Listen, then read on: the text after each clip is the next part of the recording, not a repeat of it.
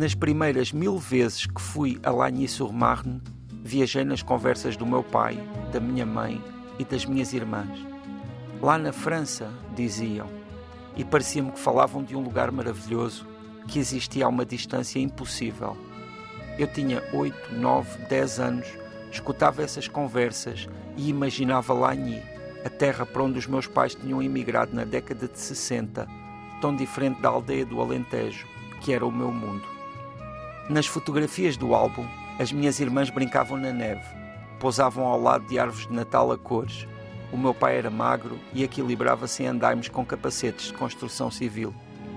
Quando eu tinha 19 anos, os meus pais repetiram a viagem que antes faziam em todos os seus agostos de imigrantes.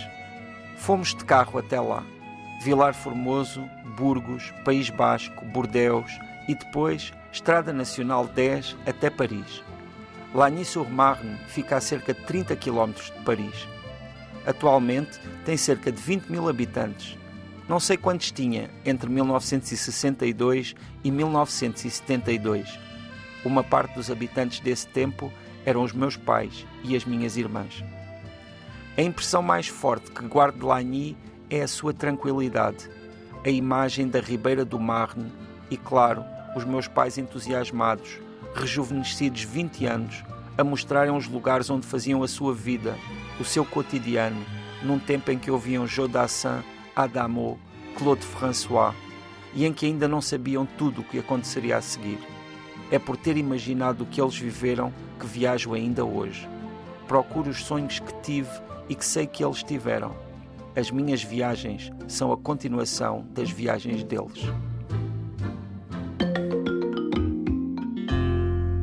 José Luís Peixoto, mais uma edição do Tanto Mundo, mais uma edição recheada de memórias da infância. Já aqui falámos sobre o passado dos teus pais, eh, como imigrantes eh, em França, e aqui esta, esta crónica começa com uh, nas minhas mil idas uh, uh, Lagny-sur-Mar na França, uh, levou-me logo a levantar a orelha, ficar a perceber se terias ido a trabalho, mas depois houve ali qualquer coisa que desmontou logo a história, Exato. portanto tem a ver com a tua infância e da infância. Sim, da quantidade de vezes que eu ouvi falar desse lugar e em que eu fui lá mentalmente, não é? Sim, e, e, o que é natural, porque para quem tem os mais próximos num país, num qualquer, numa outra cidade, num outro país. Uhum.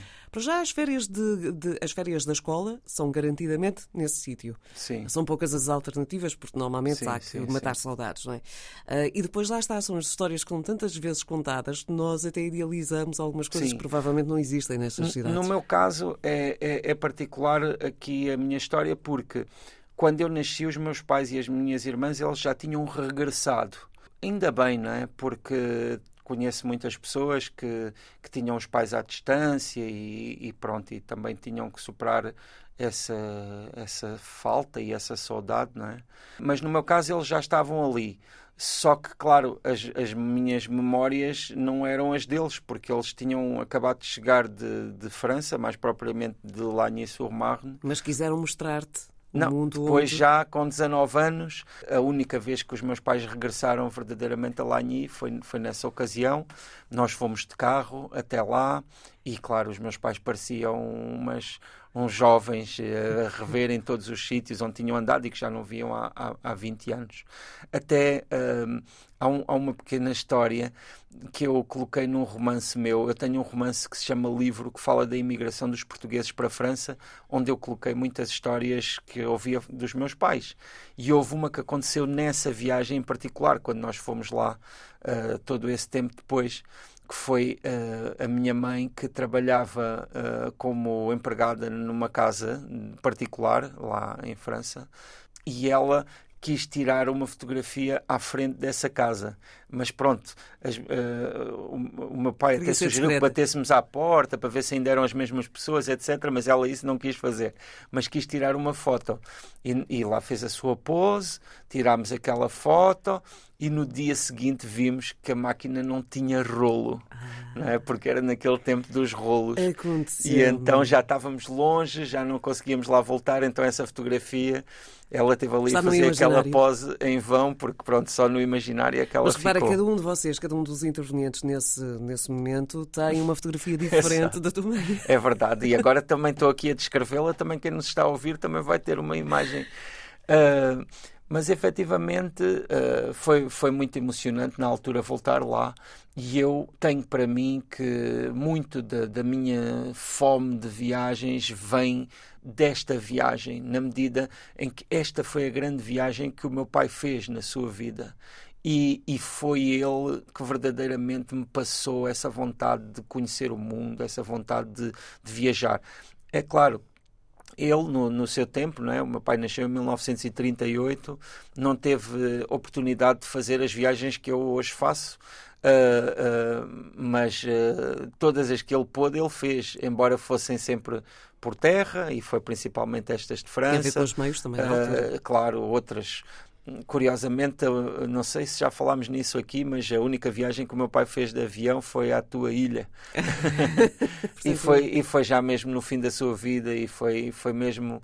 Mas pronto, foi muito, foi muito importante também essa viagem de qualquer forma, a, a, a, viagem, as viagens elas não têm de ser para lugares muito longe para terem importância e para terem significado. Têm de ser marcantes. Eh, e têm de ser feitas com essa vontade, não é? com, essa, com esse deslumbramento, que é uma forma de generosidade. Não é?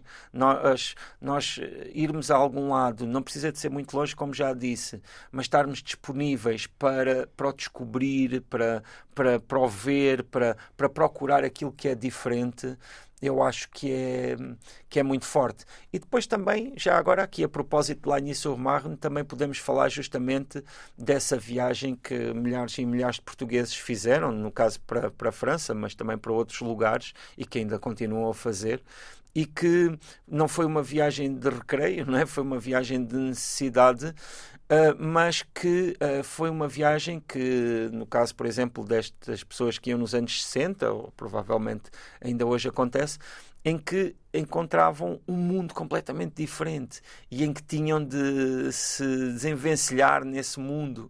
Muitas uh, vezes sem, sem saber falar a língua do país para sim. onde iam, portanto, era mesmo por todas as suas armas ali uh, ao Sim. dispor e, e, e, e, lá conseguiram chegar aos sítios e visitar outros sítios que nem lhes passaria pela cabeça antes de lá estarem. Era a grande aventura da vida deles. Sim, e olha, incrivelmente nem tinha pensado nisso.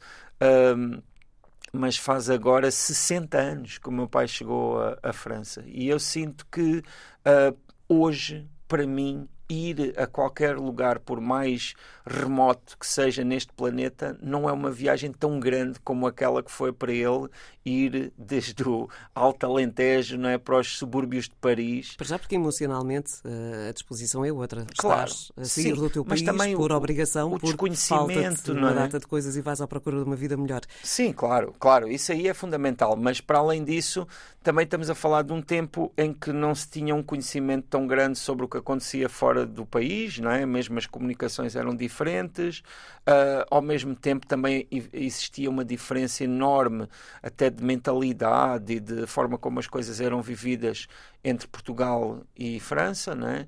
Uh, Mas ainda isso... assim tens noção que, uh, e ouvindo as tuas histórias sobre os teus pais e as aventuras uh, em França, que eles se calhar também saíam um bocadinho à norma do imigrante português, porque eles foram à aventura. Claro, eles claro. foram trabalhar, sim, garantir uma vida melhor para eles e para os seus, mas simultaneamente saíam uh, da zona onde tinham de obrigatoriamente estar e descobrir algumas exato, coisas. Lá exato. está o espírito aventureiro do teu pai. É, sim, sim, sim. Já que estamos aqui, vamos conhecer o resto. Né? Claro, portanto, claro, claro. E isso é, é, também muito importante e faz com que a própria forma como tu estás na vida seja completamente diferente. Claro, claro. Muito embora continues a ser imigrante, mas é uma forma diferente. Estás a viver também aquele sítio e não viver apenas para ganhar uns trocos para certo, sair daquele sítio. Certo, certo, certo. Uh, mas de qualquer maneira, uh, pronto, é um lugar um pouco inusitado, até porque Lagny-sur-Marne é uma é uma pequena localidade eh, nos subúrbios de Paris, mas com uma vida muito calma, não é? Acaba por ser justamente marcada por esse Marne e por essa água que também passa ali muito lentamente e, e, e como, como a vida ali uh, e, e, creio que ainda hoje é um lugar com uma comunidade importante de portugueses, não é?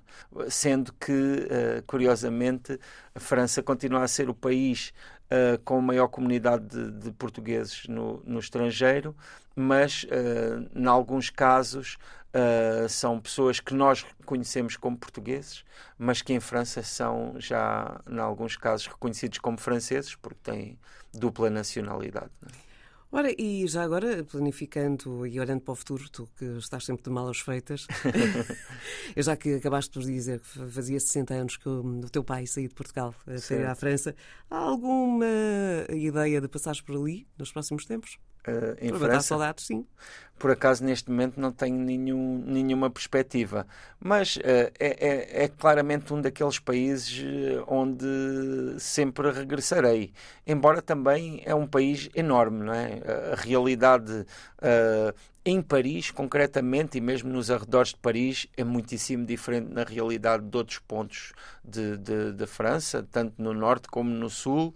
Uh, e é um país também que tem mudado bastante. É um país que tem tido grandes mudanças e, e, e, que, claro, para nós é sempre um país de referência, embora essa cultura francesa do passado, uh, que era tão marcante, uh, esteja a mudar um pouco. Eu, por exemplo, ainda faço parte daquela geração de pessoas ou, em que uma maioria das pessoas começava a ter como língua estrangeira o francês, e foi o meu caso também. E, claro, não, não tenho nenhuma data agora marcada, mas em breve, seguramente, estarei em França. Sim, até porque se calhar o lado emocional até te vai puxar. São 60 anos, lá experimentar, ver as diferenças, levar umas fotografias, depois comparar como é que são estes. Sim, é, é, engraçado. E, e, curiosamente, como o, o meu pai ele trabalhava lá na construção, Uh, talvez muitas das fotografias dos, que ele tem justamente em obras e tal, hoje são de edifícios que já, já são quase clássicos lá, não é? Podem dar uma belíssima história para os seus livros. sim, sim.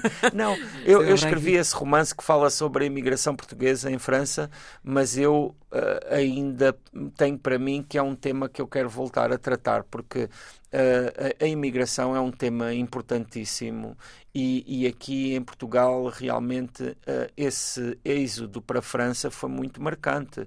Foram centenas de milhares de pessoas que fizeram essa viagem e, claro, a imigração para a França também, de certa forma, com aquela lenda da, da mala de cartão e etc., é, sempre foi a imigração modelo, vá lá, quando nós pensamos na imigração portuguesa mais estereotipada, é essa imagem que nos. Que já nos, não corresponde à, à imigração. Sim, claro, atual. claro, já, já não. Olha, eu que sou toda de novelas e estava aqui uh, a ouvir-te falar, posso já dar-te um ponto de partida. Uh, 2022, casal ou uma pessoa, um português que vai viver para a França uh, e depois descobre que afinal está num prédio que foi construído também pelo ah. avô. E a partir daí começa uma história. É verdade, é verdade. Essa, Por favor, essa, trava, trava essa esta é minha boa, imaginação. É uma boa história. Porque efetivamente os portugueses durante muito tempo foram conhecidos como tendo essas profissões, uh, uh, as mulheres como as porteiras, as encarregadas do prédio, uh, etc porque efetivamente esses eram casos que aconteciam com muita frequência, não é só um estereótipo que vem do nada. E, e essa história parece-me interessante. Se calhar até escreves tu. não queiras. Obrigada, José Luís Pastor, fica por aqui. O Tanto Mundo.